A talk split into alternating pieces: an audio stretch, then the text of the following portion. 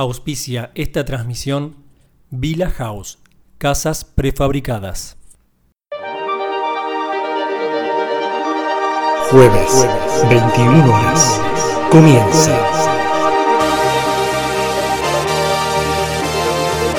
Vientos de colores. Tercera temporada.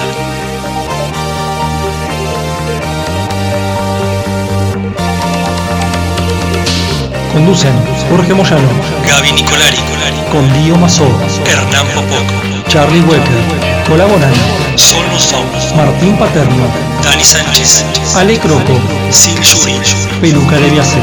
Kael Fabián, Música, literatura, teatro, cine, arte, tecnología, city tour, rock nacional.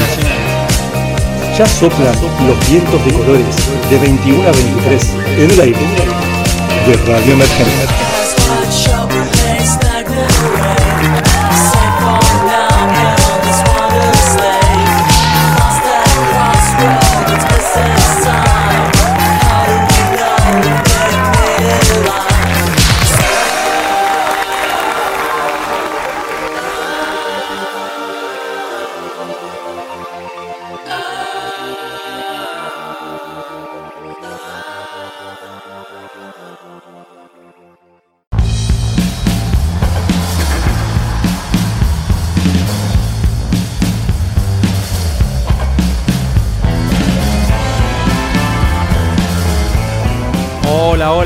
buenas noches, ¿cómo están? Les doy la bienvenida a un nuevo programa de Vientos de Colores, ya los últimos tres programas del año. Sí, señor, se termina la tercera temporada de Vientos, lo vamos a hacer bien arriba, como es nuestra característica, como somos nosotros. Así que bueno, empezó diciembre y ya te digo que se anuncia el final de esta tercera temporada. Así que nos vas a tener por otros tres jueves, nos vamos a estar disfrutando aquí en el aire de Radio Emergente como cada jueves de 21 a 23 horas. Mi nombre es Jorge Moyano, programa número 137 y nos va a quedar el festejo de los 140 y de los 150 para el 2022. Pero antes tenemos muchas otras cosas que celebrar y por eso vamos a presentar el programa del día de hoy.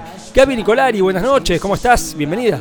Muy buenas noches, George. ¿Cómo estás? Te noto muy entusiasta. Este fin de año nos tiene a todos contentos porque también se acercan las vacaciones, se acerca el calorcito, que todavía esta semana se hizo desear un poquito, estuvo fresquito. La verdad que a mí este clima me sienta muy bien, debo decir. Así que bueno, también muy contenta por ese lado. Y bueno, ya se va cerrando eh, este último ciclo de, de nuestro programa, pero tenemos, como siempre, un abanico de información, de entrevistas, de, de, todos los estrenos del cine, de la música, del teatro, informática, actualidad, por supuesto. Y esta noche vamos a estar hablando con Mercedes Domínguez, que es una de las protagonistas de una historia larga, Instrucciones para ser un fracasado, que nos va a estar contando de qué trata esta obra tan linda, en donde cuatro amigos del secundario se reencuentran eh, con un docente luego de 10 años de egresados y ven en perspectiva lo que fueron y lo que son. Así que bueno, no quiero adelantar más nada, en un ratito hablamos con ella. Y como siempre, como todos los jueves, el señor Hernán Popoc nos tiene mal o bien acostumbrados a contarnos todo lo relacionado al mundo cinematográfico, así que ya mismo le damos la bienvenida. Muchas gracias Gaby. Buenas noches a toda la oyentada de Vientos de Colores. Hoy jueves 2 de diciembre, ya estamos en la recta final. Parece mentira, parece increíble que estamos terminando este 2021 y por suerte hemos podido armarles una genial grilla cinematográfica. Primero quiero agradecer a mi amigo, al señor Jorge Moyano, que hemos hecho un breve resumen de lo que ha sido el Festival de Cine Internacional de Mar de Plata en su 36 festival. Así que bueno, ahí les vamos a contar las competencias, las ganadoras, todo lo que hemos podido disfrutar en ese genial festival que ha sido de forma presencial y online. Para el segundo bloque, pero no por eso menor, tenemos Festival de Cine de Cannes la semana en Buenos Aires que culmina el día domingo. Ahí le traigo dos buenas recomendaciones, una de Joaquín Trier, The Worst Person in the World, y la segunda que es Navad Lapid con Adjet Me. Ahí tenemos dos geniales películas para disfrutar, así que nuevamente el micrófono a quien conduce al señor Jorge Moyano. Nos vemos después, gracias.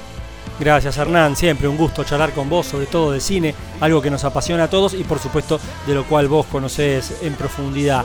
Eh, vamos a estar charlando también hoy acerca de una efeméride puntual relacionada con la música, con un grande, un grande que siempre estuvo entre las sombras, que después con los años se le dio el reconocimiento, sobre todo por ser el compositor de grandes canciones y uno de los grandes artífices de los éxitos más grandes de Eric Clapton, por ejemplo. Así que vamos a estar recordando al gran J.J. Gale. Esto será en un ratito nada más. Dio Mazo, buenas noches, bienvenido, ¿cómo estás?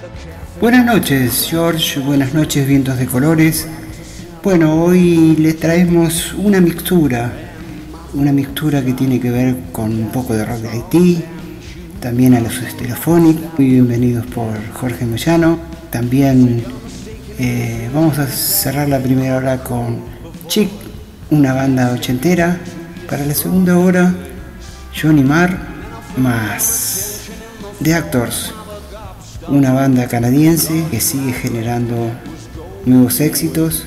Para finalizar tendremos a Eddie Jackson y John Wetton, dos eximios instrumentistas del rock sinfónico que dejaron una gran obra. Esperemos que te quedes hasta el final y te agradecemos mucho por acompañarnos.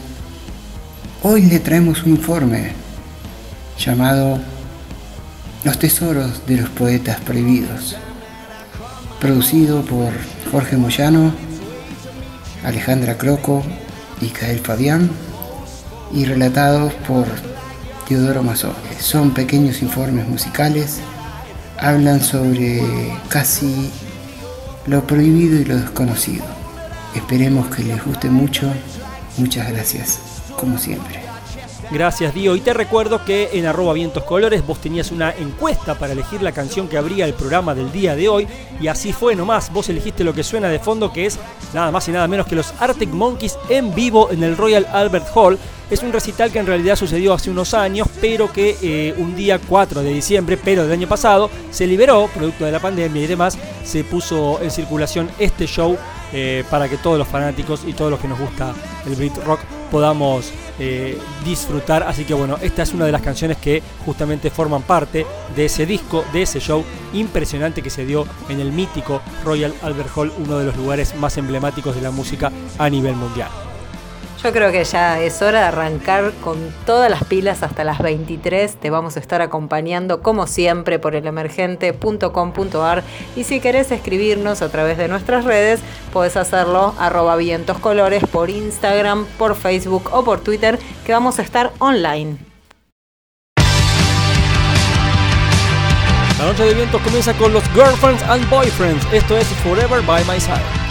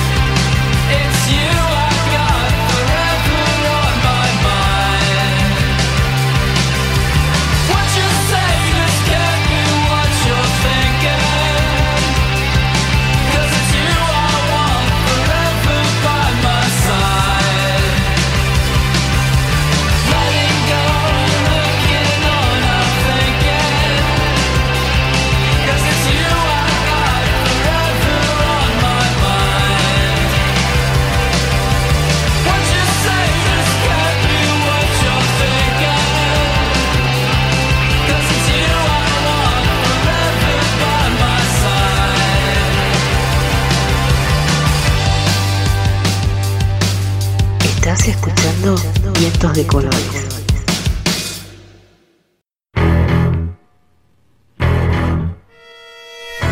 Luz, cámara, popó, popó. Cine, con Hernán Popó.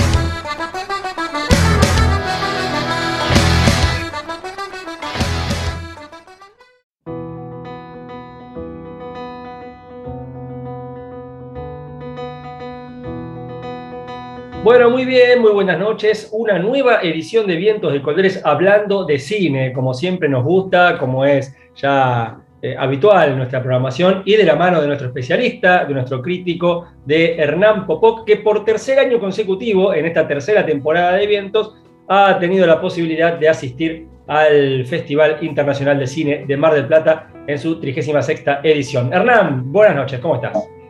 Hola Jorge, buenas noches, ¿cómo te va? Muy contento, muy feliz, muy eh, agraciado de poder volver a estar con vos, de poder contarles, de poder decirles, poder nombrarles las cosas maravillosas que hemos vivido, que hemos sentido, que hemos traído.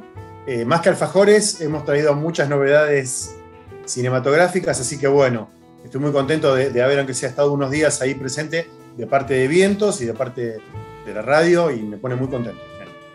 Bueno, la verdad que el placer es nuestro porque siempre sabemos que tenemos ahí un enviado especial y que además, este, nada, tiene un, ojo crítico y siempre este, muy, muy, muy acertado, muy atinado en las críticas, como, como es la costumbre cada vez que, que, bueno, que cuando nos pasa que vos recomendás una película y después la vamos a ver y ahí atamos cabos y decimos, bueno, este, la verdad que Hernán de esto sabe y mucho. Así que bueno, estamos expectantes porque ha sido un festival raro en cuanto a, a esta forma mixta, lo raro no significa que haya sido eh, ineficiente, sino todo lo contrario, ahora nos contarás vos, pero esta experiencia dual, ¿no? De que la gente lo podía ver también en su casa y por supuesto que eh, gracias a que la pandemia nos está dando una tregua, veremos hasta cuándo, este, por supuesto, entre paréntesis, gracias a la campaña de vacunación, eh, bueno, también ha permitido que las salas estén abiertas. Contanos, Hernán, ¿qué, ¿qué, te pareció esa experiencia? ¿Cómo la viviste vos en esos días en Mar del Plata? ¿Cómo se vivió en cuanto al clima de, lo que es la, la, afluencia de gente y la organización?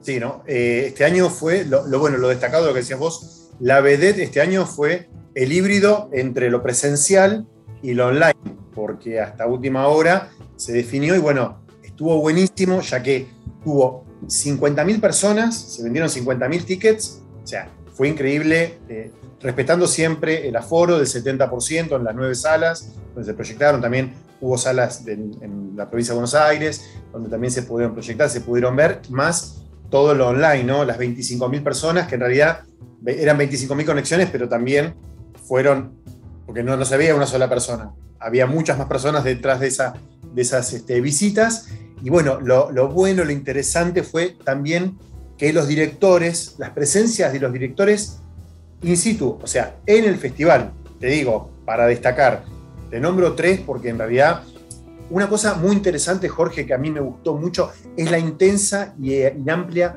oferta exclusiva del canal que tiene el festival en la plataforma de YouTube. Sí. Entonces, puede disfrutar de esos. O sea, ya bien los directores, como te decía, por nombrarte tres, eh, Agustina San Martín con Matar a la Bestia, Maximiliano Joffrey con Jesús López y Marco Canale con No, que estuvieron ahí presentes y también después estuvieron en la presentación y en lo que se llama el, QA, donde los directores y directoras, que son nacionales e internacionales, pueden presentar sus películas y también luego de eso hay un cierre ¿sí? de la proyección donde ellos participan y te dan sus preguntas, las preguntas del público, ¿sí? De, también de las, de las, personas que estaban ahí, Marcelo Alderete, eh, Cecilia Barnuevo, varios de ellos eh, que te pueden dar pauta y te pueden mostrar por qué la película elegida, las temáticas que presentó al público y las personas que no vieron esas películas también se pueden interiorizar un poquito sin spoilear, ¿no? Claro. Este, saber de qué se tratan esas películas. Así que muy, muy bueno. Eh, te digo, tres días destacados. El día 2, por ejemplo, me gustó muchísimo la presentación de Ana Katz con eh, El perro que no calla. Ana Katz ya viene trabajando hace años por el cine nacional, con el cine nacional. Es una excelente directora argentina. El día 2 con Agustina Pérez Rial, con Danubio, que fue también ganadora ¿sí? un, lugar también muy destacable. Eh, tuve la suerte de estar el primer día, eh, cuando apenas llegamos, de los tres que pudimos disfrutar, y ver el afiche de Danubio y era cautivante. Después te voy a pasar las fotos para que también se la podamos disfrutar con nuestros oyentes, porque fue muy interesante. También el día 5 con Ariel Travis Wilkinson, eh, los hermanos de Nuclear Family, que también estuvo muy buena esa presentación. Todo lo que yo te digo, todo lo que yo te digo, está subido en la plataforma del festival. O sea, también los oyentes se pueden meter y pueden encontrar tanto la, la presentación como el QA, como se dice, las preguntas y respuestas. Así que pueden disfrutar de esto que yo les estoy diciendo porque está todo subido al canal de YouTube, ya queda subido en la plataforma de la, del festival. ¿sí? Después tenemos cositas destacadas que te puedo decir, esas clases magistrales, clases maestras. Te digo dos porque hay muchas y muy buenas, pero dos que a mí me gustaron, que están muy interesantes, que se le puede sacar bien el jugo. La de Clever Mendoza Filio, director brasilero, esa es increíble. Y otra que te puedo decir es Phile Tippett, que es un animador de efectos, también de efectos especiales, que trabajó en películas, a ver si te acordás de alguna. Jurassic, Star Wars y Robocop. Y hay una película que yo después te la voy a poner en las destacadas, que me gustó mucho, que se llama Mad God. ¿sí? Eso es más o menos para darte un vermut de lo que pudimos disfrutar y pueden disfrutar nuestros oyentes. Muy bien, Hernán, qué bueno, qué bueno que hayas podido, este, primero que nada, estar presente ahí. Eh, ah, contame también después si viste algo online, si tuviste la posibilidad de ver este, algo una vez que hayas llegado acá a, Buenos Aires. Y, por sobre todas las cosas, también quiero que antes de adentrarnos en lo que es por ahí la, la, las películas destacadas, ¿no? que es muchas veces lo que, lo que uno espera ¿no? cuando, cuando no, no, sabe tanto, cuando no está metido en el día a día, eh, que son las que seguramente podremos, no sé si por ahí van a llegar al cine o a las plataformas, ya nos contarás. Pero antes que nada, contarnos un poco esto del, del, del clima, de la atmósfera de la gente, ¿no? Cómo se vivió un festival que hasta el último momento calculo que no se sabía bien cómo iba a suceder, ¿no? Si iba a ser este, íntegramente de forma presencial. ¿Qué se pudo percibir? ¿Qué notaste entre los colegas de prensa y también, por supuesto, entre el público en general? El, bueno, eh, ya de, por sí, la gente de prensa, con, como siempre estamos ansiosos por ir a, ver a las salas, para ver cómo, viste, siempre pararte ahí a ver qué pasa, a ver cómo es la, la cantidad de gente. Lo bueno, Jorge, lo destacable es que la gente fue siempre respetuosa con el tema del aforo, siempre se acercaba y las películas, por lo general, las que pude observar, es que estaban las salas colmadas, siempre había alguna demanda de, por demás, porque obviamente hay películas que, que el, el, público y la crítica queremos ver, queremos encontrar, y son las películas que primero se agotan, ¿no? Uh -huh. Pero lo bueno, lo interesante que tuvo fue esta, la, la, como vos decís, la variedad, la amplitud de, de, criterios que siempre tiene, es algo para destacar, yo vengo haciéndolo durante años en el festival. Eh, sabemos que eh, tanto el director como Cecilia Bernuevo le dan mucha importancia a eso, el, el, el, lo distinto, lo, lo diferente, la, la, variedad que hay, que encontramos de diferentes lugares, de diversas, de diversas eh, plataformas. Por ejemplo, vemos películas que vienen de festivales, ya sea San Sebastián, ya sea de Cannes, y tenemos algunas que vienen de plataformas, como puede ser Movie, como puede ser Netflix, o sea, películas que vienen de festival, como puede ser Titán, ¿no? película ganadora de oro, ¿sí? de este año, de 2021. Película también estuvo en San Sebastián, estuvo en Nueva York, estuvo en Toronto, y que van a pasar a la plataforma ¿no? de Movie, que la vamos a ver en unas semanas. Eh, como decíamos, fuera de cámara, también El Poder del Perro, una película genial de Jane eh, Campion. Esa película es, muy buena para mí, es una de las que, más me destacó, pero no me quiero desviar tanto, tanto, tanto de, de lo que queremos hablar, eh, sino que también, bueno, la, la, variedad, como decía, la variedad, la diversidad de, de temáticas y estilos que, que, encontramos que pudimos ver en, en, muchas categorías. Por ejemplo, por nombrarte, en la competencia argentina, en competencia latinoamericana, en la competencia internacional, también en secciones destacadas. Hay dos secciones que yo llevo en el corazón y que, viste, que te emocionan. Una es Hora Cero, que es la preferida de los jóvenes, y los que no somos tan jóvenes, pero que esperamos esos momentos que ahora se trasladó, por respetar el protocolo, a las 21 horas. ¿sí? O sea, lo que antes se proyectaba a 0 horas, ahora pasa a las 21. Es como un vermut, ¿no?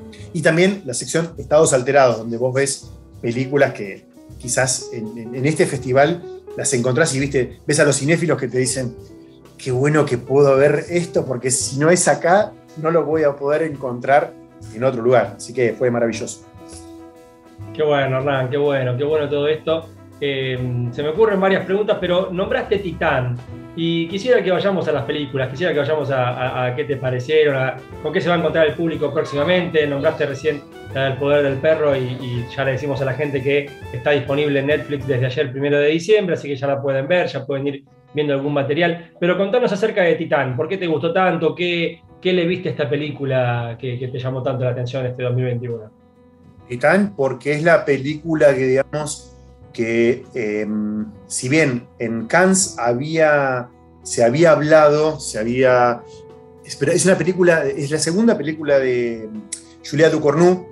Antes venía de Row, eh, Crudo, una película que también venía, que, daba que hablar, una película que eran unas hermanas que estaban en una universidad, y, ellas eran veganas y hay una, una cosa ahí con una especie como de juego, no, pero las, meten en, una, en un acto de locura y bueno, ya, ya, sabíamos más o menos con lo que nos íbamos a llegar a encontrar. Eh, cuando ves esta película, cuando arranca la película, ¿sí? Eh, con Aguette Rosalén y Vincent Lydon, que ya viene del precio de un hombre, es un genio. Para mí es uno, aparte tuve la oportunidad de conocerlo una vez en el Festival de Cannes de acá en Buenos Aires, es un genio, es un tipo que es muy sencillo, un tipo muy humano, eh, como te decía, esta película lo que viene es a romper eh, con esas estructuras que, tenemos los, humanos, eh, meternos en los problemas. Bueno, es una, chica que tiene una, relación muy, muy tormentosa con, su familia, muy tortuosa con su padre, luego de sufrir un accidente. A partir de ello se le aplica una placa de titanio en su cabeza y ahí es donde empieza ella una relación con la máquina, con, el, con, los autos. ¿sí? Una relación ya, mm, como le podría decir, ya tortuosa, suena repetitiva, pero es una relación amor hasta un punto tal que, bueno, ahí es donde se desarrolla la película. Ella está todo el tiempo, cómo se va vinculando la máquina con el, con el ser humano. Eh, arranca la película, se ven imágenes de motores, y de partes de, cuerpos y todo eso, cómo se va fundiendo, cómo, cómo es esa mixtura. Eh, es extraño, pero a la vez es cautivante.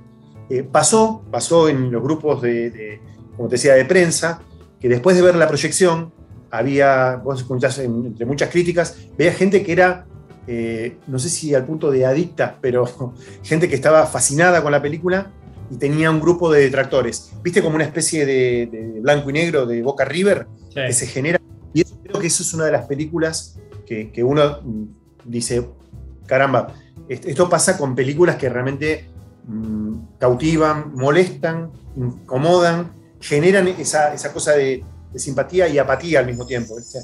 Eh, a mí la verdad que me, me, gustó muchísimo y si tengo la oportunidad nuevamente la quiero ver porque es una película par y por verla en salas. Eh, o sea, está pero perfectamente diseñada desde la fotografía, las imágenes, el guion, todo, todo lo que atraviesa. Es una película que para mí es, increíble. Eh, espero que la podamos disfrutar. Obviamente va a estar en la plataforma de Movie. Como te decía, eh, es una de las destacadas de este año.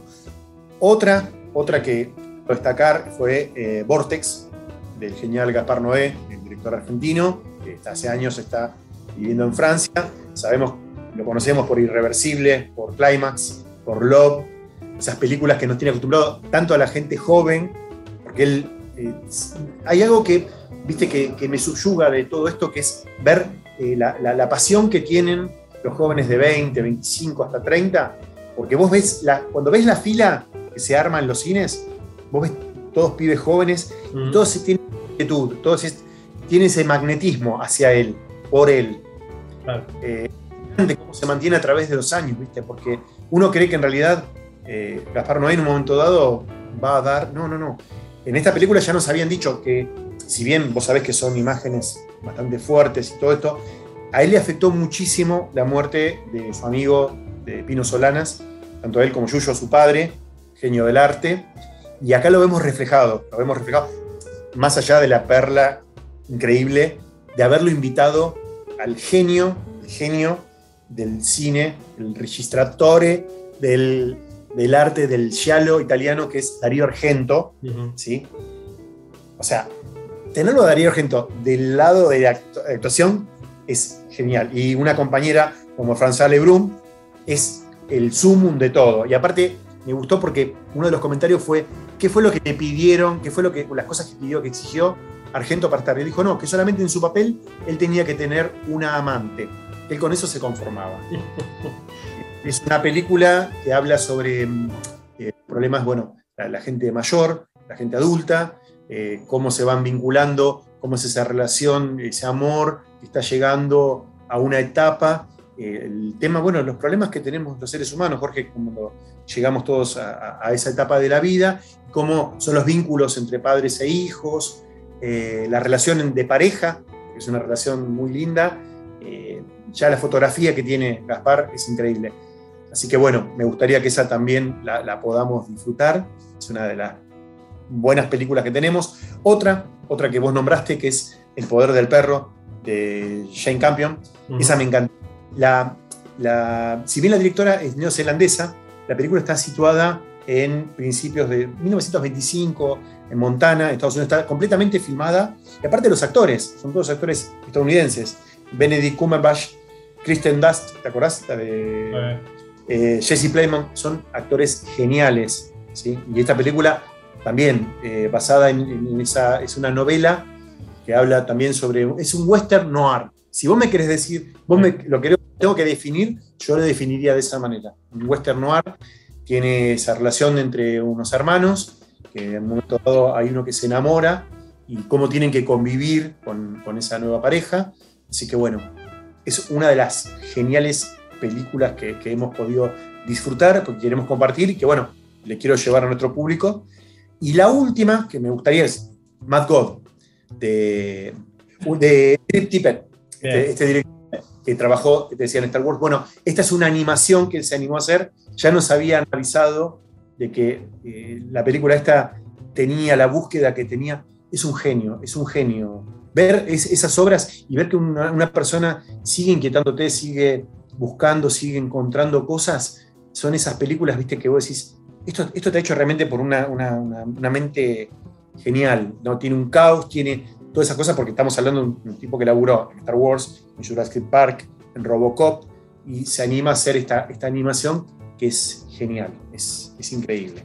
Bien, entonces para repasar eh, tenemos, eh, me gustó, porque primero, digamos, Titán lo que debe plantear es ese, eh, digo, ese debate que se dio entre los colegas de prensa, es el debate que sigue abierto entre humanismo y posthumanismo, ¿no? Esta idea del cuerpo-máquina y, y- y la verdad que tengo muchas ganas de verla, así que cuando, cuando llegue a las plataformas y eso suceda, seguramente haremos alguna, alguna devolución un poco más extensiva. Después Gaspar Noé, que sí, creo que es el autor, el, digamos, el director argentino por excelencia, que llega a la camada más joven hoy por hoy, eh, eh, sin lugar a dudas. Lo, bien lo planteaste, ya nos habías adelantado en, en otras emisiones de Vientos esta aparición de Darío Argento, que este, debe ser este, nada, eh, para, para, para sacar platea. Y bueno, este western noir que la verdad tienen renombres, tienen nombres de, de primera línea como para, para poder este, ser bien atractiva y por algo llega Netflix, ¿no? Y bueno, y esta animación que la verdad que me sorprendiste con este, este film de animación. Quédate porque enseguida vamos a continuar dialogando con Hernán Popoc sobre más Festival Internacional de Cine de Mar del Plata.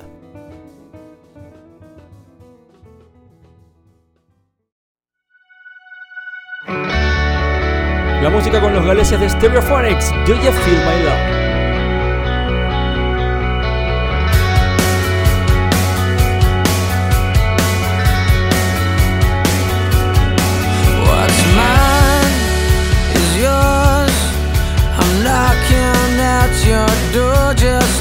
Just answer me.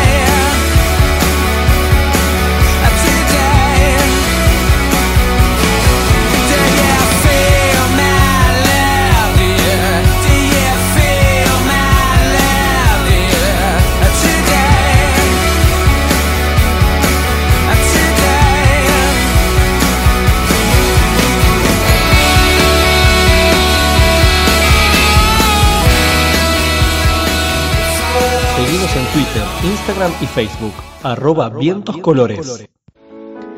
Hola, soy Julieta Iglesias y les cuento que ya salió mi nuevo single, Canción de Alicia en el País, que va a ser parte del volumen 2 de mi disco Londres suena a Cerú.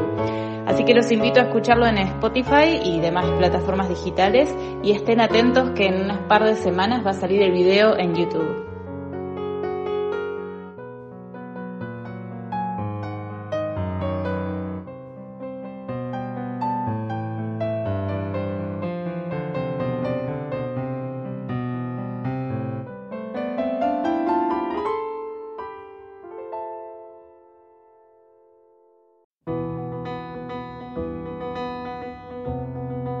Bien, continuamos hablando del Festival de Cine de Mar del Plata. Hernán, nos habíamos quedado con eh, las ganadoras.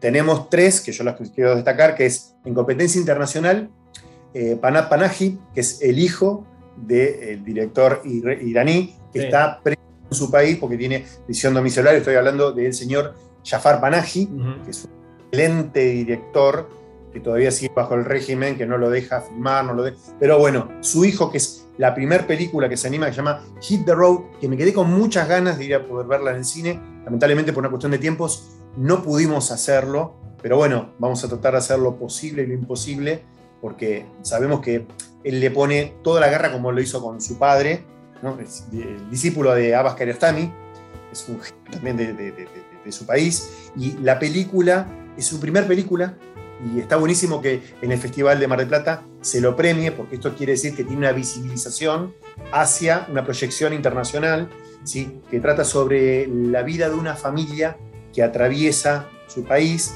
para llegar en zonas montañosas y muy áridas, ¿sí? y llegar hasta la frontera norte de- del país, y bueno, las vicisitudes que tienen que vivir ¿no? para, para poder llegar hasta ese lugar. Esa fue la, la gran ganadora de la competencia internacional. Después la, otra ganadora en competencia latinoamericana fue la argentina Jesús López de Mariano Schoenfeld, también muy bien premiada, muy buena, muy buena película, que trata sobre la vida de lo, esa doble vida, esas personas que tienen que vivir la vida de otros. ¿sí? Eh, trata sobre Jesús López, que fue supuestamente un corredor de autos en una zona rural, una zona local, muy alejada, sufre un accidente, ¿no? él pierde la vida, fallece, y su primo, Abel, él estaba saliendo de, la adolescencia para, ¿no? para entrar en la adultez, él tiene que ocupar, porque viste como que la familia te lleva, te presiona para que vos tengas que ser el, heredero de todo eso, ¿no?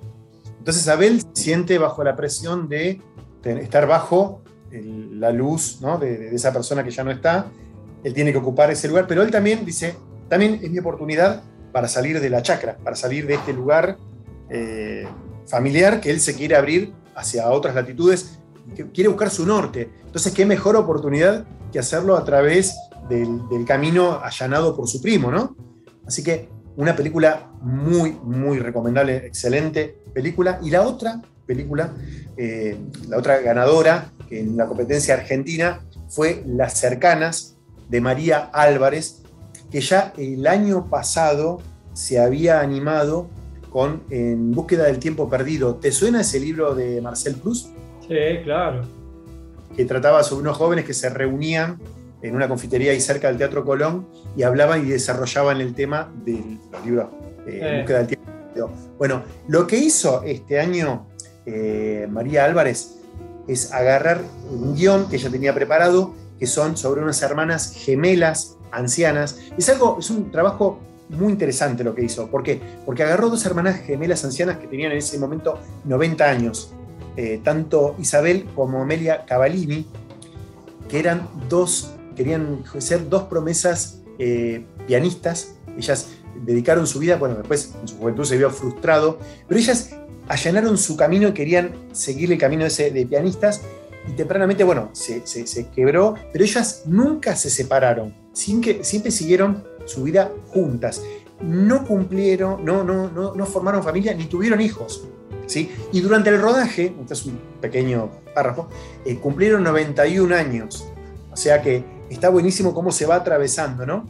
Este, toda la vida de ellas y, la, vida de ellas eh, a través de, la música y todo eso, cómo, cómo se fueron vinculando. Así que esas son las, las tres ganadoras que yo quiero destacar. Otra película que vos me decías em, que, que- que me quedé con ganas de ver en el festival, la pude disfrutar online, Sí. es Rojo de Nicanor Loretti. Ah, mira. Y te acordás que viene de Kryptonita, viene de Diablo con Juan Palomino. Bueno, esta, esta película eh, también eh, nos muestra otra nueva faceta.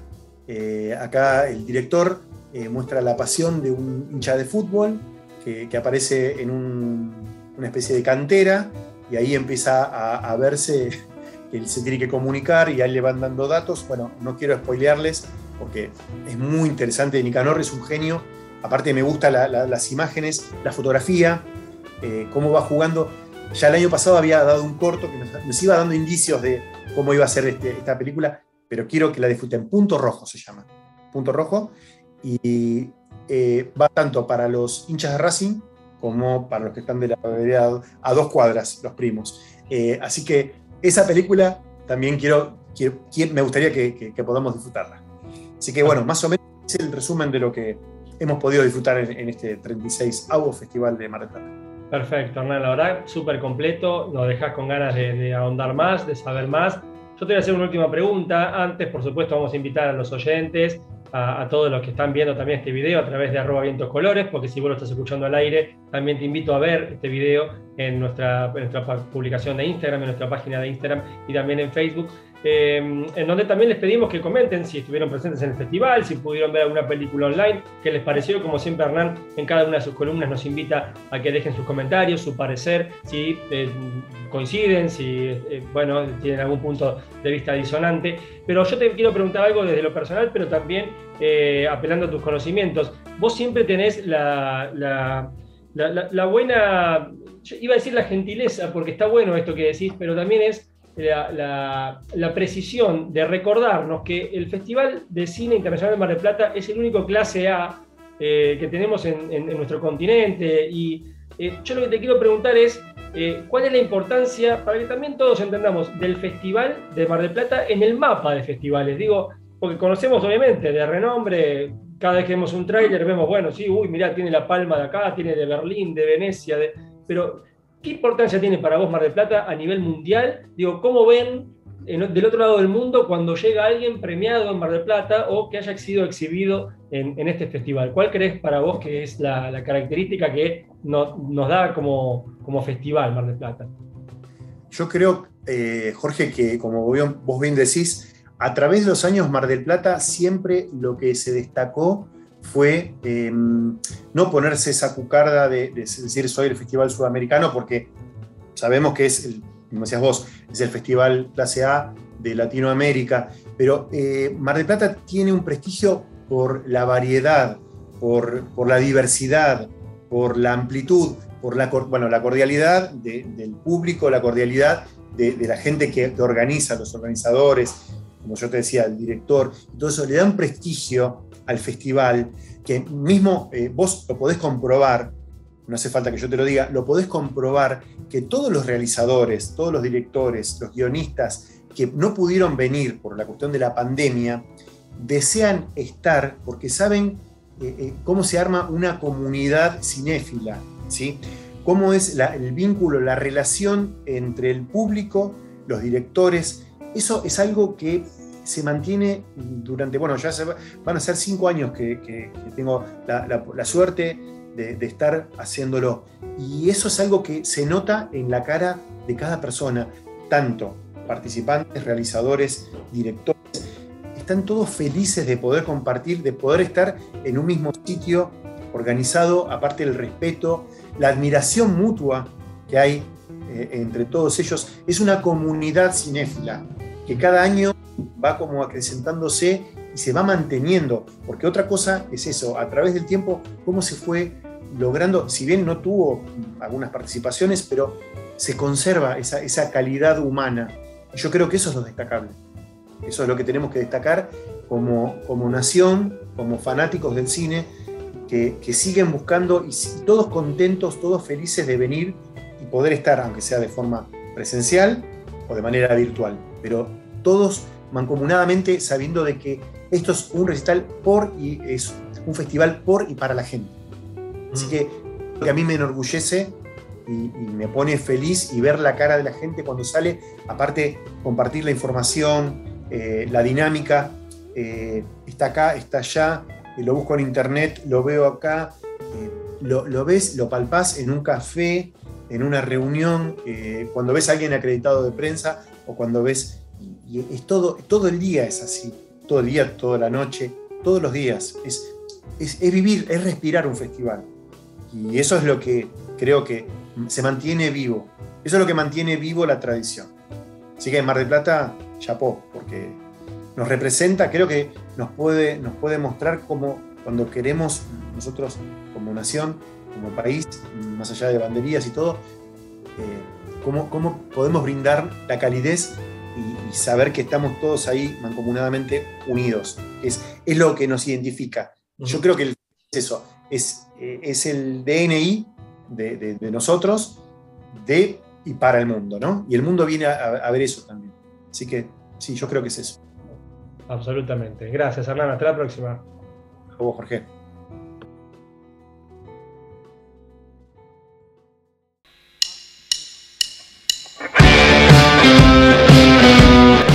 Desde Haití con Moonlight Benjamin y esta versión de Immigrant Song.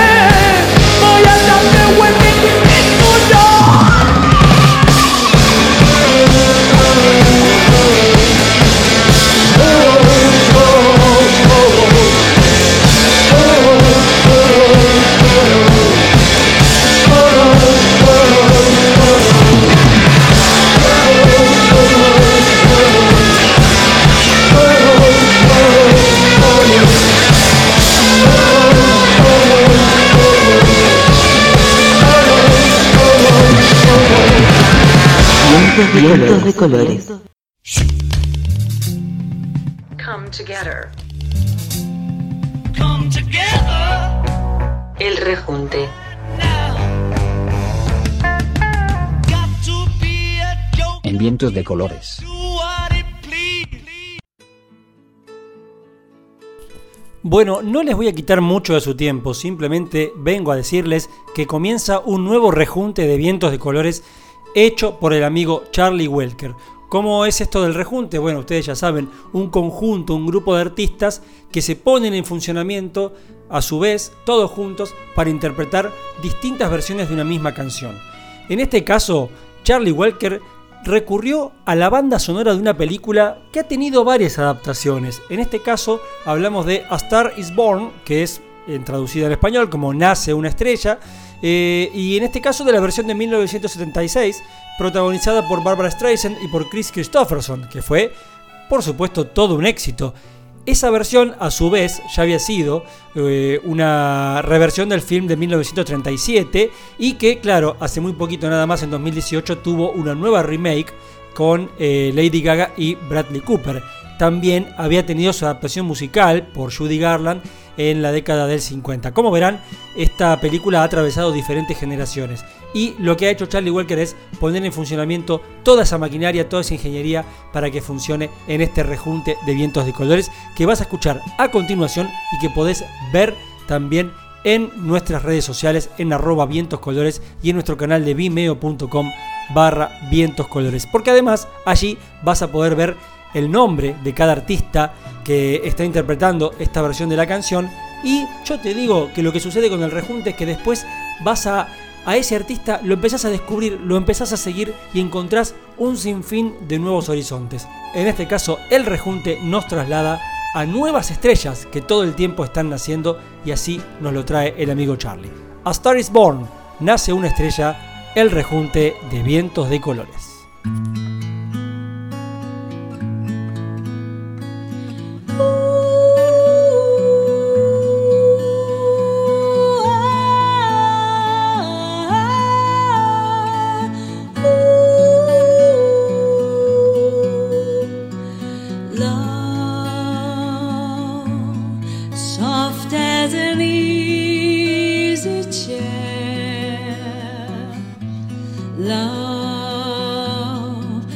Fresh as the morning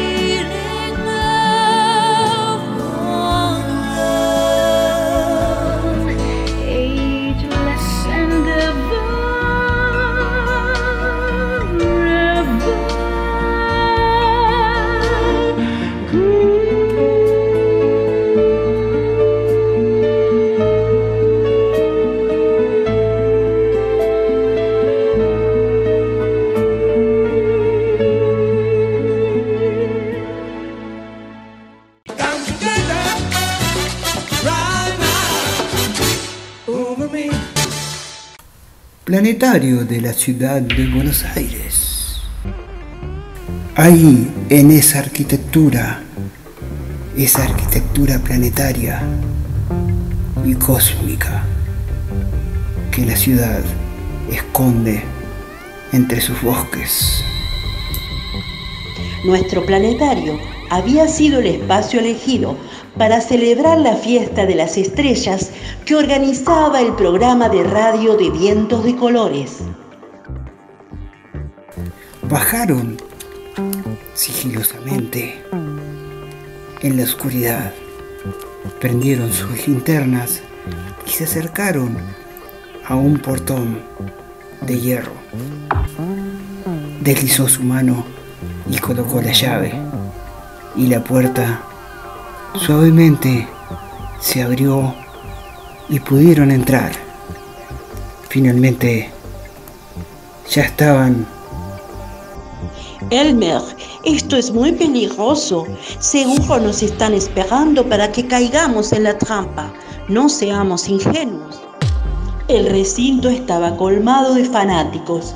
La arquitectura planetaria y la bruma de colores era un espectáculo, aparte que rodeaba el estudio móvil de vientos de colores, donde sus conductores reinan felices. pero intentaron avanzar. Y un superhéroe vestido de celeste y capa amarilla descendió de las alturas a través de una soga y dijo, Soy Triple W, el guardián de vientos de colores. Les pido que no intenten interferir en nuestro programa, Vientos de Colores. ¡Ja! Porque tendré que usar mis tres poderes para defender nuestro sueño. ¿Escucharon? Pero es que casi toda la audiencia se conecta con vientos de colores y casi nadie quiere prender la televisión. Debemos detener este monopolio. Ningún monopolio. La gente nos elige. La magia es un misterio y todo, ¡ja! todo lo producimos con el corazón. Más el esfuerzo de la intelequia. Lo demás son inventos del enemigo. Pero tenemos la sospecha que algún emulador de placer están utilizando. Es imposible que tanta gente quiera escucharlos. Deben utilizar un sistema prohibido. Acá no hay gato encerrado, muchachos. Vientos de colores es un fenómeno natural de esta ciudad. No encontrarán trampas. Los corruptos están en otra esfera. Por eso, no permitiremos que nos saboteen esto. Esto es vientos de colores. Nosotros tenemos que investigar. Nada nos detendrá. Tenemos que encontrar el secreto. Sabemos que China inventó un generador de audiencia simultánea. No sabes con quién estás hablando, Triple W. He sido preparada con las boinas rojas de Francia para enfrentar monstruos y dragones. Así que prepárate para la batalla final. Los invito a que hoy se diviertan y que otro día discutamos cuáles son las fronteras del amor. Hoy es la fiesta de las estrellas y vientos de colores ya empezó. Miren, miren los colores. Ya la noche se iluminó. No hay gatos encerrados. bueno, che, pero me parece que no es hora de estar peleando. Creo que la noche nos invita. Dejemos el fuego y la metralla para la próxima. ¿Qué les parece? Miren, miren los vientos de colores y escuchen.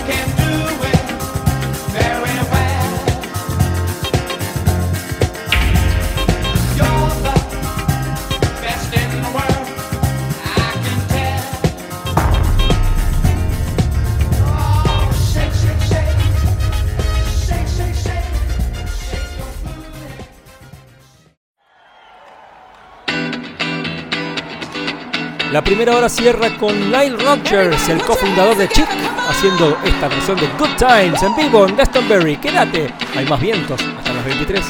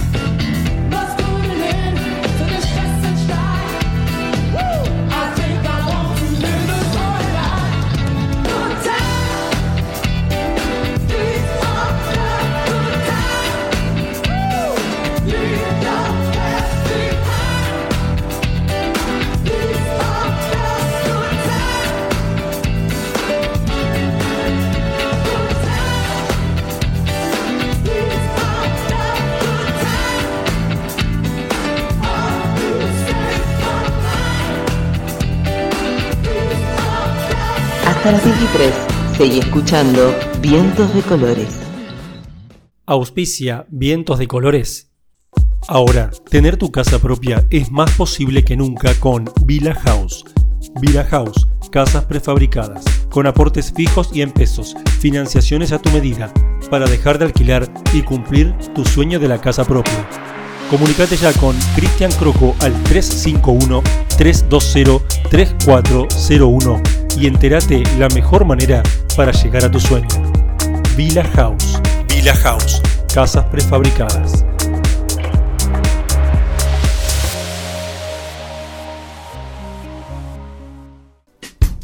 ¿Qué sería de este mundo sin el arte?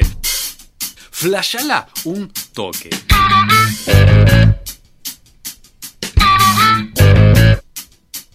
Ponele, nunca jamás en la historia hubo arte. Uf. Uf. Seríamos todos Donald Trump. When do we beat Mexico at the border? They're laughing at us, at our stupidity. O el pato Donald.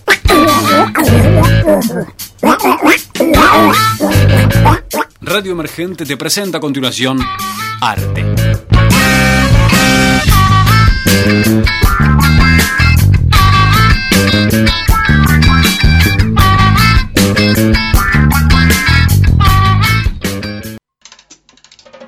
Radio Emergente, Cultura Emergente, Voces Emergentes. Por elemergente.com.ar.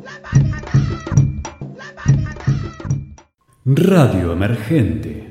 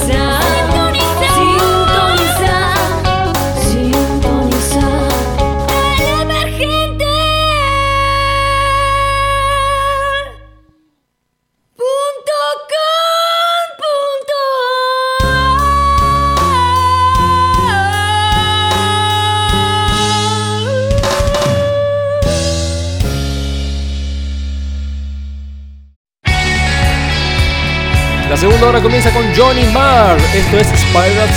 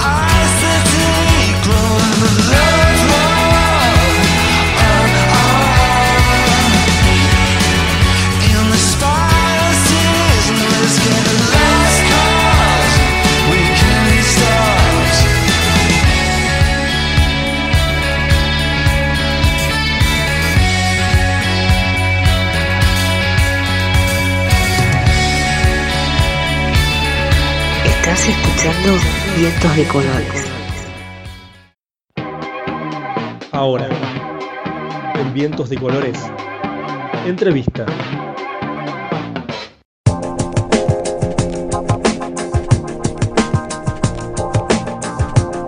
Una historia larga es una obra de teatro eh, en donde se produce un reencuentro de cuatro amigos eh, luego de 10 años en donde no se han visto y deciden participar del festejo de egresados.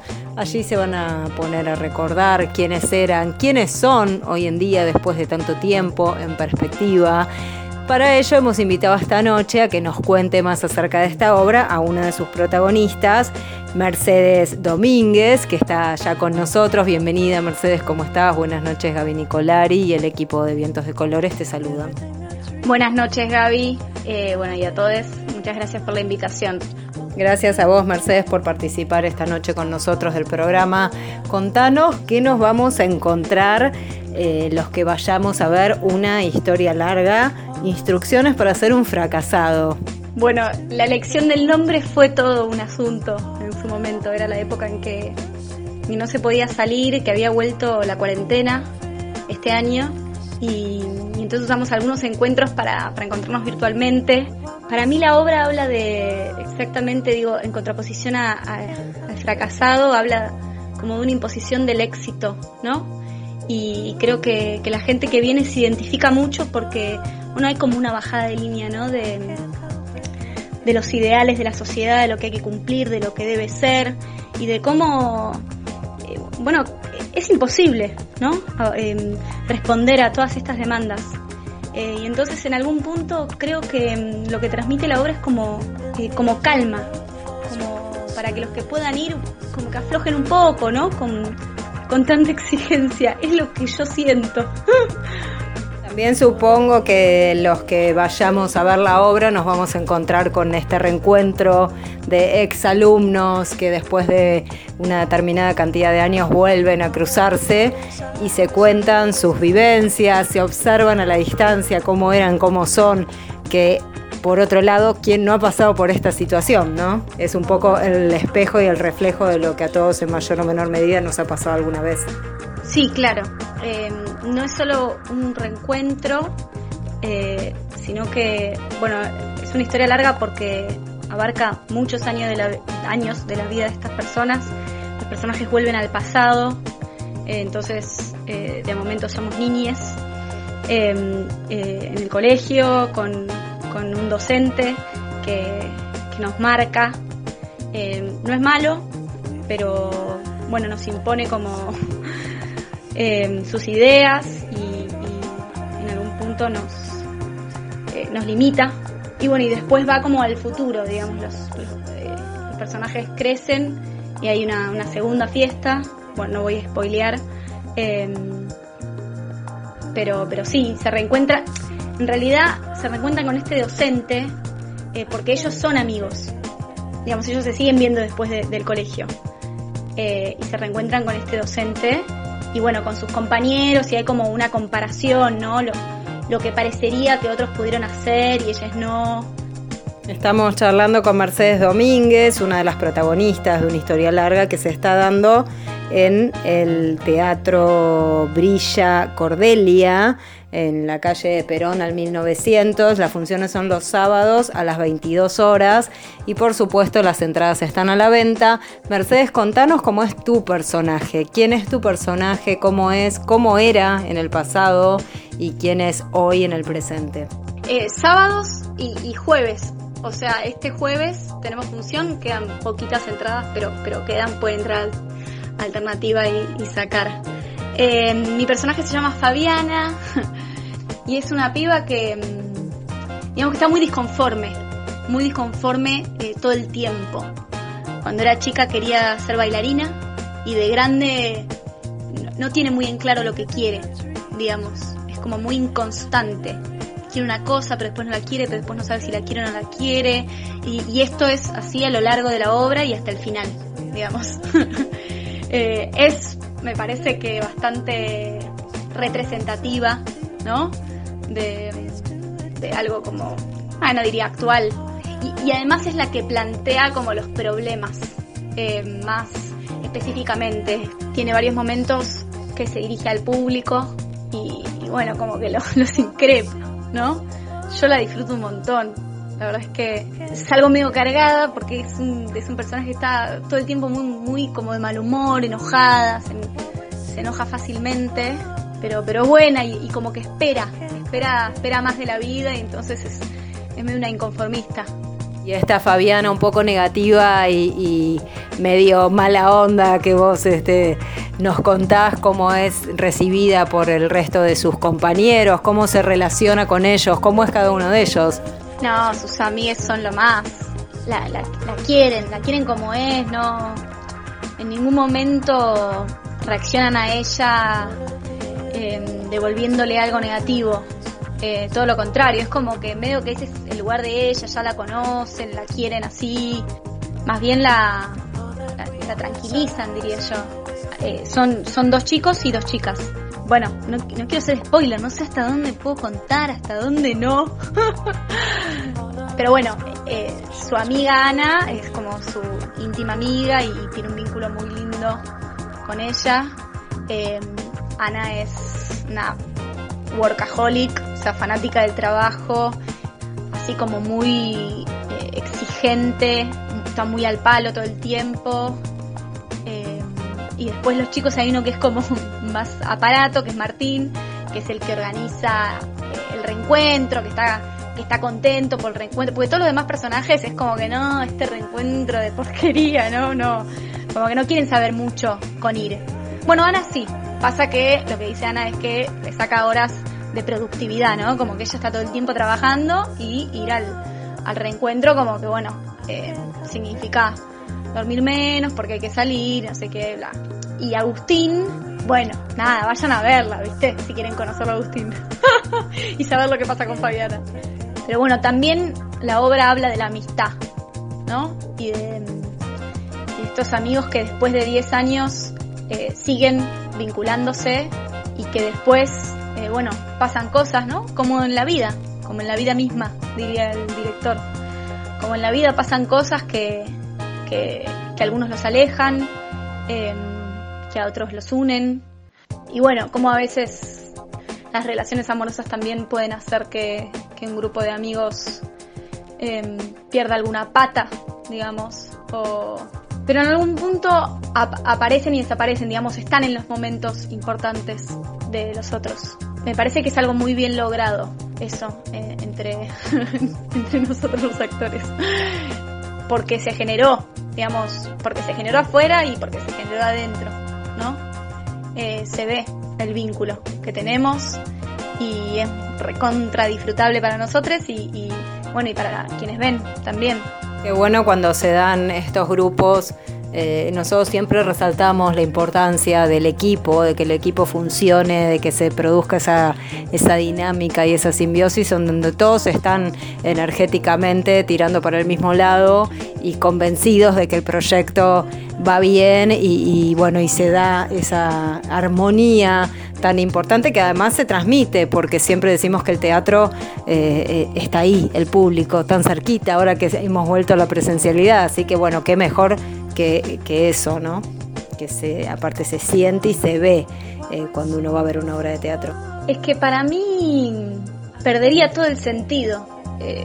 No, no tendría sentido para mí hacer una obra, y más una obra que habla sobre la amistad, con un grupo con el que no siento lo que siento con este, digamos, ¿no? Como algo de, sí, de camaradería, no sé, cierta amistad que se genera eh, por tener un proyecto en común. eh, en algún punto y al final son todas excusas para, para encontrarse con el otro. Y sí, como vos decís, más ahora, ¿no? Después de, de, de todo el encierro, tanto, tanto aislamiento, tanto estar eh, como solos y, con el otro como siendo eh, un peligro, ¿no? Como mantenerse lejos y, con máscaras y con cosas que, como el otro era un potencial, no sé, asesino. Entonces, como poder volver a encontrarse, no sé, para mí fue, fue muy necesario en su momento y ahora es como un lujo. Para mí es un lujo. Contanos, Mercedes, quiénes son estos compañeros con quienes se armó este grupo tan lindo, que protagonizan una historia larga y se puede ver los días jueves y sábados, como ya dijimos, en el Teatro Brilla Cordelia, en la calle Perón al 1900. Y también quién los dirige. Bueno, la dirige Catriel Mirabelli y la escribió él también. Que de toque a mí me, gustó el guion. Digamos, me- como dije, sí, esta obra la puedo hacer, me interesa, me interpela. Eh, y después eh, la actriz con la que comparto ahí esta amistad desde, desde la primaria es Micaela Cortina, una tremenda actriz. Y después están los chicos, eh, Gabriel Miner y Francisco Cayela, que son Agustín es Gaby y Fran es Martín. Y después está el maestro, que es Ernesto. Y después atrás de, de escena están Jessy Liro. Y esto no lo nombramos todavía, pero es muy importante. Tenemos músicos en vivo que musicalizan cierta- ciertas partes. Bueno, que le dan un recontra plus a la obra. La obra es muy cinematográfica.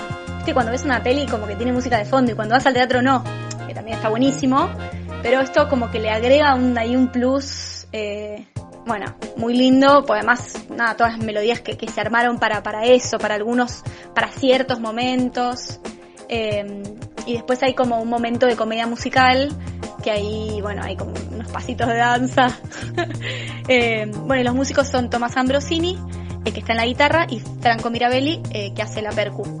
Y digo cinematográfica también porque es. em, porque tiene recursos audiovisuales. eh, y eso también resuma. La verdad que es una obra que está al palo todo el tiempo. Sea, entre que nosotros vamos y venimos al pasado y al, y al presente, y, que tiene como las pantallas y los músicos, como que es, es medio exigente también, ¿no? A nivel, digamos, le, pide al público que esté atento, que, que, que esté ahí, compenetrado. Eh, así que, nada, está buenísimo y la verdad es que la gente se va muy satisfecha. Eh, gusta, viene, viene gustando. Bueno, venimos con todas las funciones agotadas. Y creo que para este jueves quedan como que te diga, bueno, no volví a entrar, pero como que te diga cinco entradas. Qué buena propuesta que están haciendo porque además de ver una obra, van a ver comedia musical, van a, van a ver esta energía vibrante ahí en el escenario que se traslada al público, sin dudas uno sale recargado seguramente de una obra así, así que bueno, por supuesto invitamos a todos nuestros oyentes a que vayan a verlos, contanos hasta cuándo siguen, desde ya les agradecemos, les deseamos el mayor de los éxitos y además felicitaciones por las entradas agotadas. Muchas gracias, Gabriela. Eh, bueno, quedan dos funciones. Es eh, este jueves a las 10 de la noche y el sábado 11. No, no sé cuánto puedo decir, pero probablemente, bueno, sigamos el año que viene.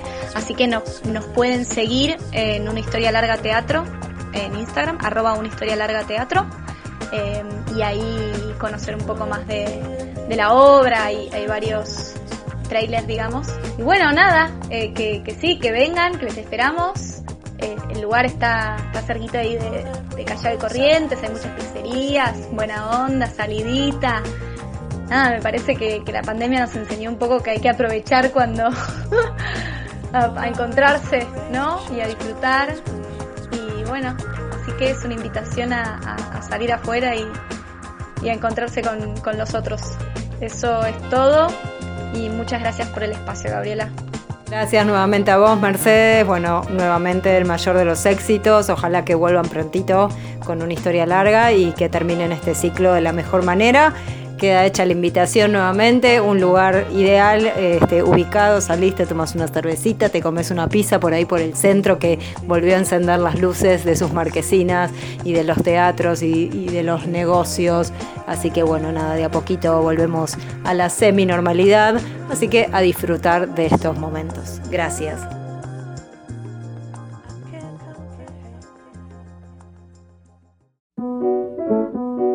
La música en vientos continúa con este remix de Nina Simone. Esto es Cinderman by Sophie Tucker.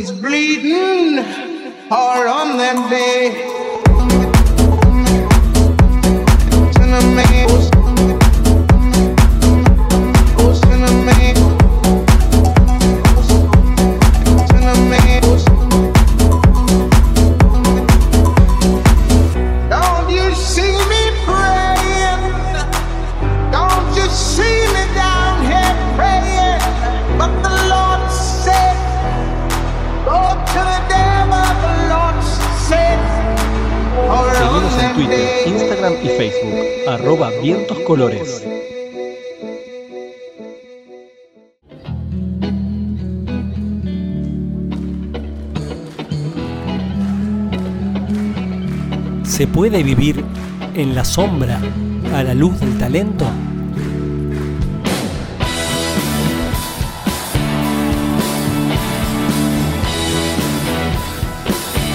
Esta es la historia de John Weldon Cale, tal su nombre verdadero y como firmaba sus composiciones, pero más lo conocemos con su nombre artístico J.J. Cale.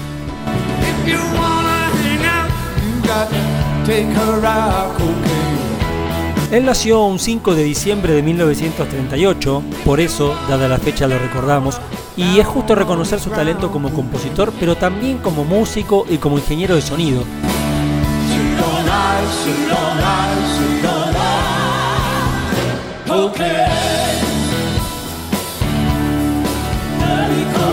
Siendo uno de los fundadores de lo que se conoció luego como el sonido de Tulsa.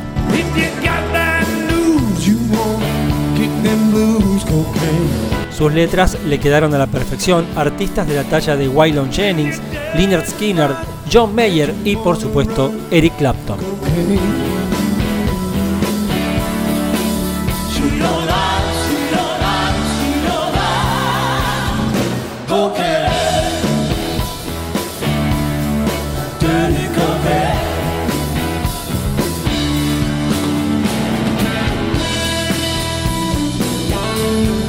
1966 compuso la canción After Midnight, que cuatro años más tarde el propio Clapton la convirtió en todo un éxito.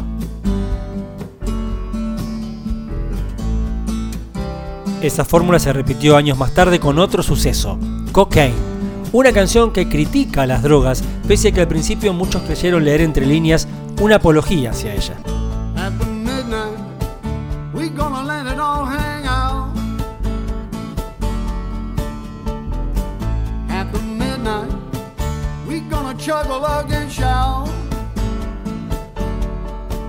JJK logró mantenerse prácticamente en el anonimato para el público masivo durante décadas, pero el nuevo siglo lo tuvo presente en el festival Crossroads, organizado por Eric Clapton, y eso hizo que las nuevas generaciones se interesen en su propia música, la que él interpretaba, y así se revisitó su obra y hasta se descubrió parte nueva de ella.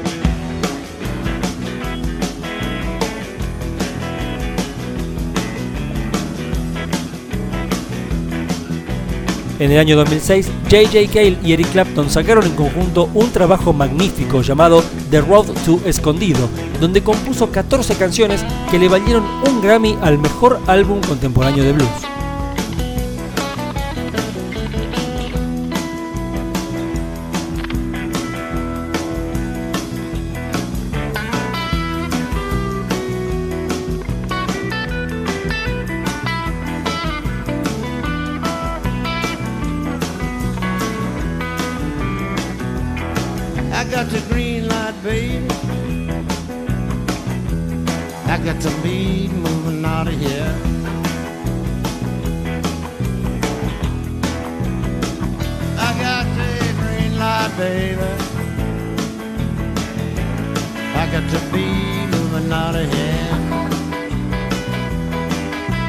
2013, J.J. Cale falleció inesperadamente a sus 74 años, pero nos queda su legado maravilloso de composiciones, que no se cansan de renacer.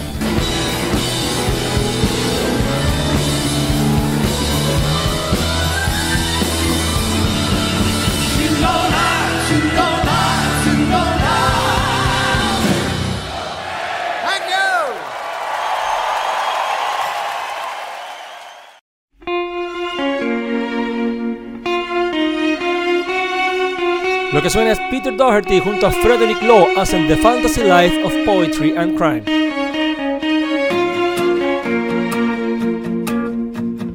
Bells they chime, bells they chime in time to a vicious slow whine of the chainsaws grind in the summertime.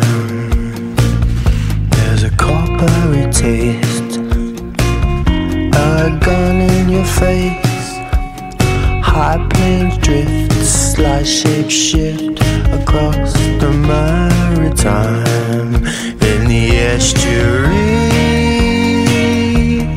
There's a clue to find in the fantasy life poetry and crime.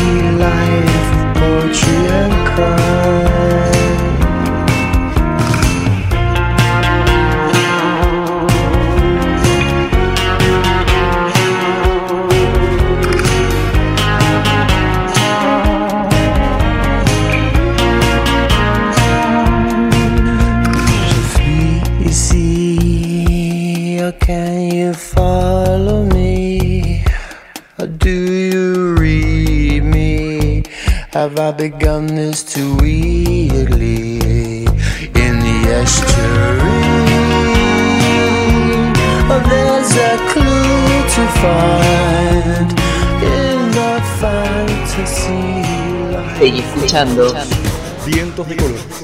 hasta las 23. Vientos de colores. Auspicia este segmento Villa House, casas prefabricadas. El ojo de la tormenta eléctrica. El ojo de la tormenta eléctrica. Arte y múltiples medios. Con Dio Mazó, Ale Croco y Kael Fabián. El ojo de la tormenta eléctrica, para vientos de colores, los tesoros de los poetas prohibidos.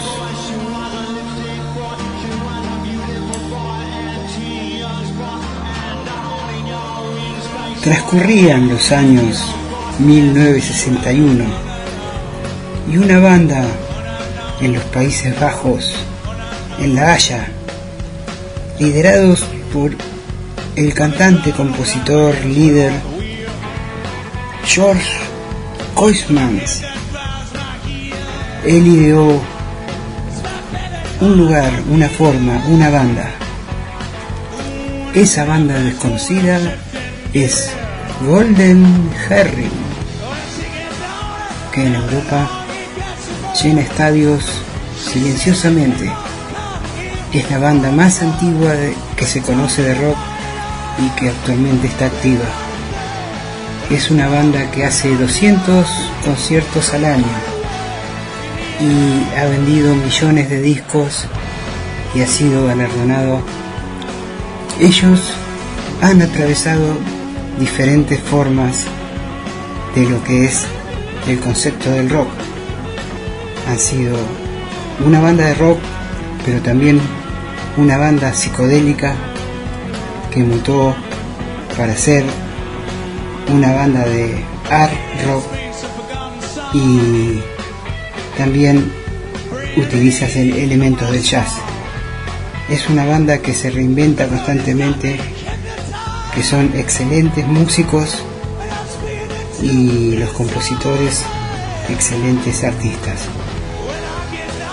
Bueno, les dejo aquí la banda que es más desconocida que la banda que toca en la esquina de tu casa. Pero ellos realizan miles de conciertos, más que los Stones y los Beatles, más que cualquier otra banda del mundo, silenciosamente, sin mostrar demasiado su cara y sin ninguna pose. Para ellos lo importante es el arte. Lo demás ya lo dicen ellos. Aquí, para ustedes, la pendiente dorada.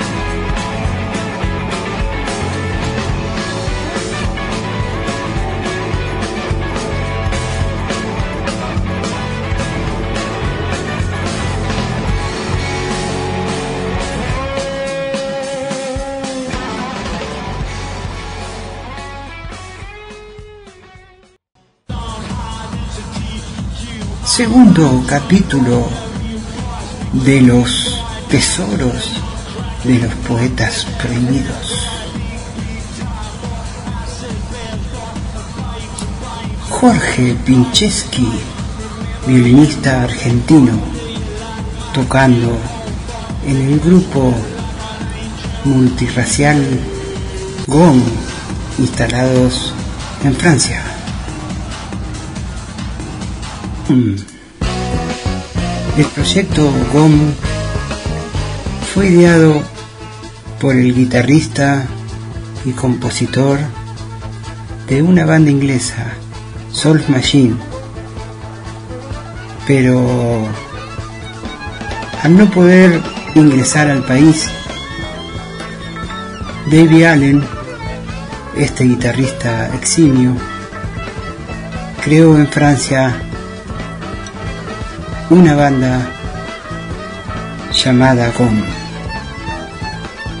Esa banda fue integrada por muchos músicos de gran trayectoria y que lograron ser grandes músicos, como Pierre Morlaine, que fue el percusionista de Mike Oldfield, pero también tuvo entre sus filas al argentino, al violinista Jorge Pincheski, y de eso queríamos hablar, de su incursión dentro de la discografía de Gong, esta banda que fue apoyada muchísimo por Frank Zappa y que lograron ser una banda ícono del rock sinfónico, se abría como un abanico en diferentes países.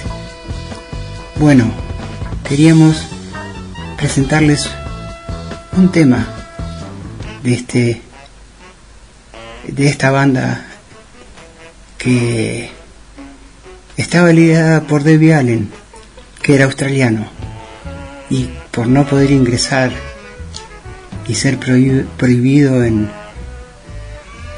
en Inglaterra, tuvo que quedarse en Francia y generó esto.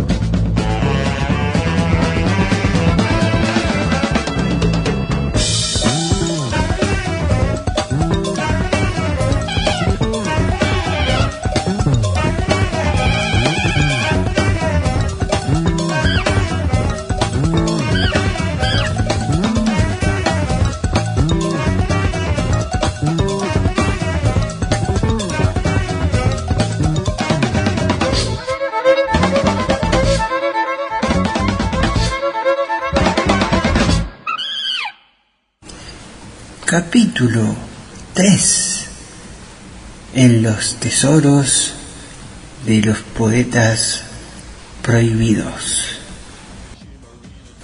The Resident o los artistas ocultos.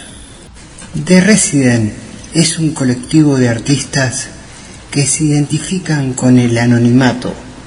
Siguen una teoría, la teoría de la oscuridad, la cual de alguna manera afirma que el arte puro solo se puede hacer cuando uno es anónimo. Esta banda, creado en los años 1970, fue una banda que surgió en la lejana Estados Unidos, en un pueblo muy alejado y pequeño. Sus integrantes, artistas de diferentes extracciones, que lograron a través del tiempo consolidar una forma de hacer arte y con ello influenciar a todos aquellos que de alguna manera ocultaron su identidad detrás de alguna máscara o ropa. Pero ellos fueron más consecuentes. Ya actualmente ellos están en acción, pero solo queda uno, el cantante. Las otras tres personas ya desaparecidas son artistas que nunca nadie sabrá quiénes son. De eso se trata, de haber dejado una obra en la cual el hombre no tiene mucha trascendencia, sino que lo que lo verdadero es el arte. Esto lo sostienen los residents. Aparte de dejar una discografía enorme, los residents dejaron una imagen que seguramente conoces. Es un ojo y una galera. Detrás de ellos se escondían. Ellos podían haber a- ver a través de la retina de ese gran ojo al público, pero el público nunca los pudo ver a ellos. Así, Resident siempre sigue generando obras de arte.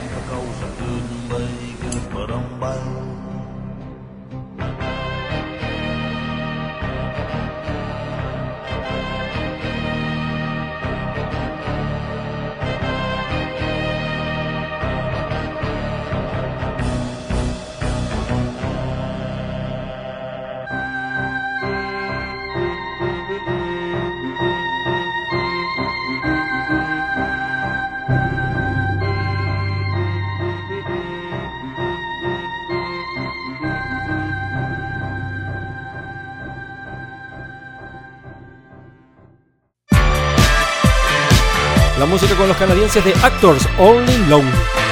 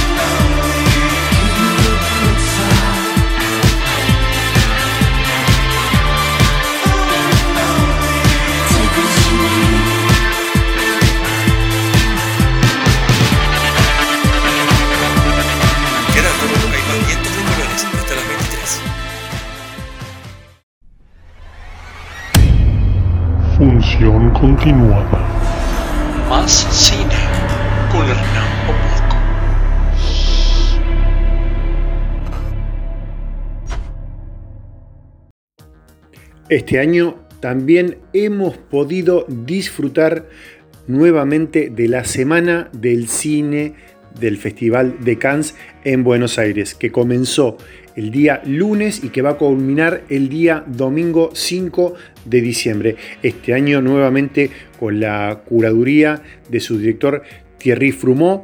Tenemos siete geniales películas, pero yo quiero mm, de- dedicarle dos, dos de estas grandes películas que podemos ver, podemos disfrutar, ojalá que ya la podamos disfrutar en sala.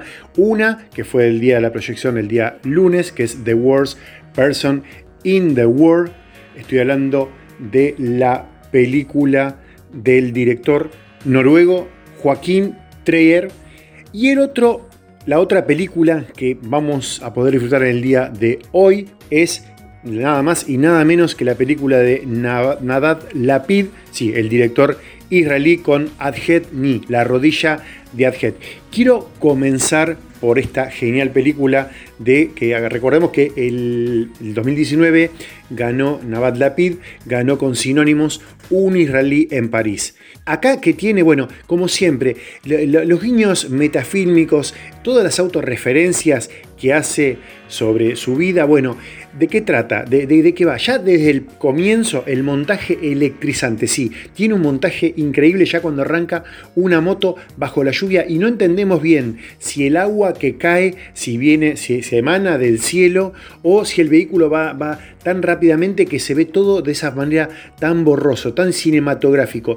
Y vemos esa moto que va esquivando coches de un lado hacia el otro. Y sabemos que es parte de- también de la vida de, este genial director. Como siempre nos tiene acostumbrados, él siempre tiene una crítica a la sociedad israelí. Sí, él siempre lo que trata es de buscarle la quinta pata y a veces la encuentra y a veces es bastante molesto para algunas personas. Bueno, en este, en este caso él a lo que se remitiría es a un director que lo llevan a un remoto y desértico pueblo en su país natal para que proyecte ahí una de sus películas y después de ahí tener una charla con la audiencia. Pero Ahí vamos a encontrar que ya él se encuentra con una chica que lo va a asistir y ahí empieza a, debatirse y se empieza a generar la, problemática, o bueno, el oficio que bien sabe hacer Navad Lapid, que es molestar, sí, porque el cine de él justamente pasa por eso, por incomodar, por mostrar otros puntos de vista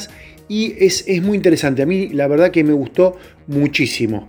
La otra película que les quería, que les quiero recomendar es la del nuevo trabajo del director noruego Joaquín Trier, que recordemos películas como Telma.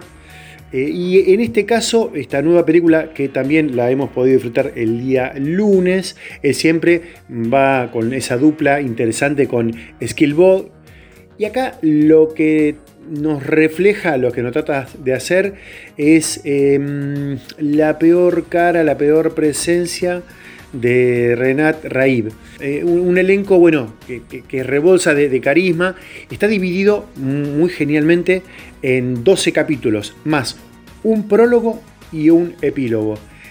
Y eh, se trata sobre una chica que al comienzo no sabe bien qué carrera seguir, ¿no? Esto transita todo en Noruega. Ella es una joven que va a cumplir 30 años y comienza estudiando una carrera, luego pasa a otra, luego se define, tiene amores, desamores, eh, tiene una, una, cosa bastante interesante. A mí me pareció muy buena, muy, eh, no digamos entretenida, pero sí que nos deja un buen mensaje. Al principio vemos un montaje idílico, todos los paisajes noruegos, vieron los que son, son paradisíacos y tiene, tiene el, el, punto justo, el condimento justo, el tiempo justo que sabe marcar este genial director noruego. Así que aquí les dejo dos geniales películas.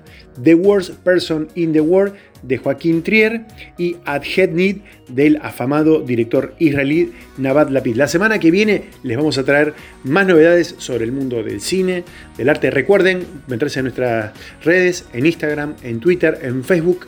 Nos encanta que nos hagan comentarios, así que la semana que viene más novedades de todo. Un beso gigante, gracias.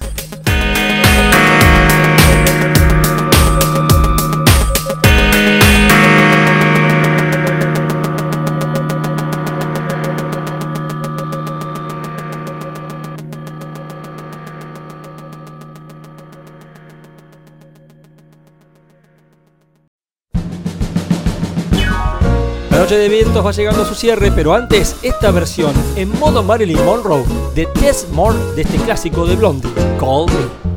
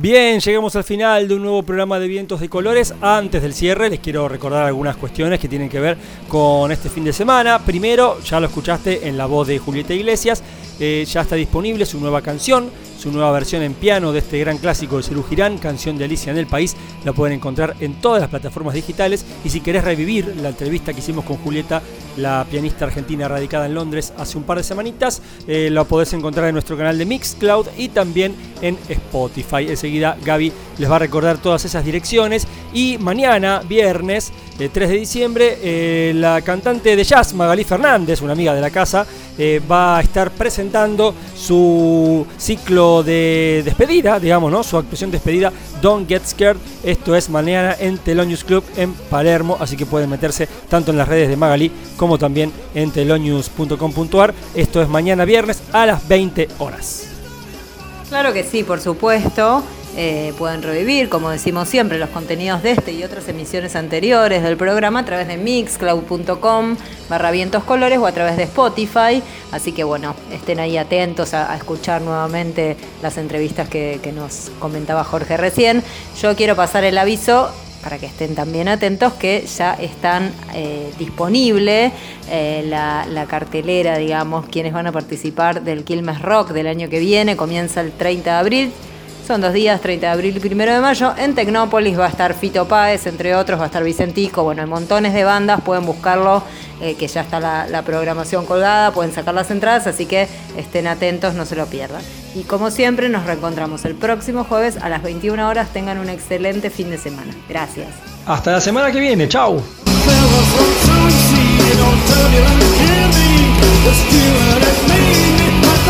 Esto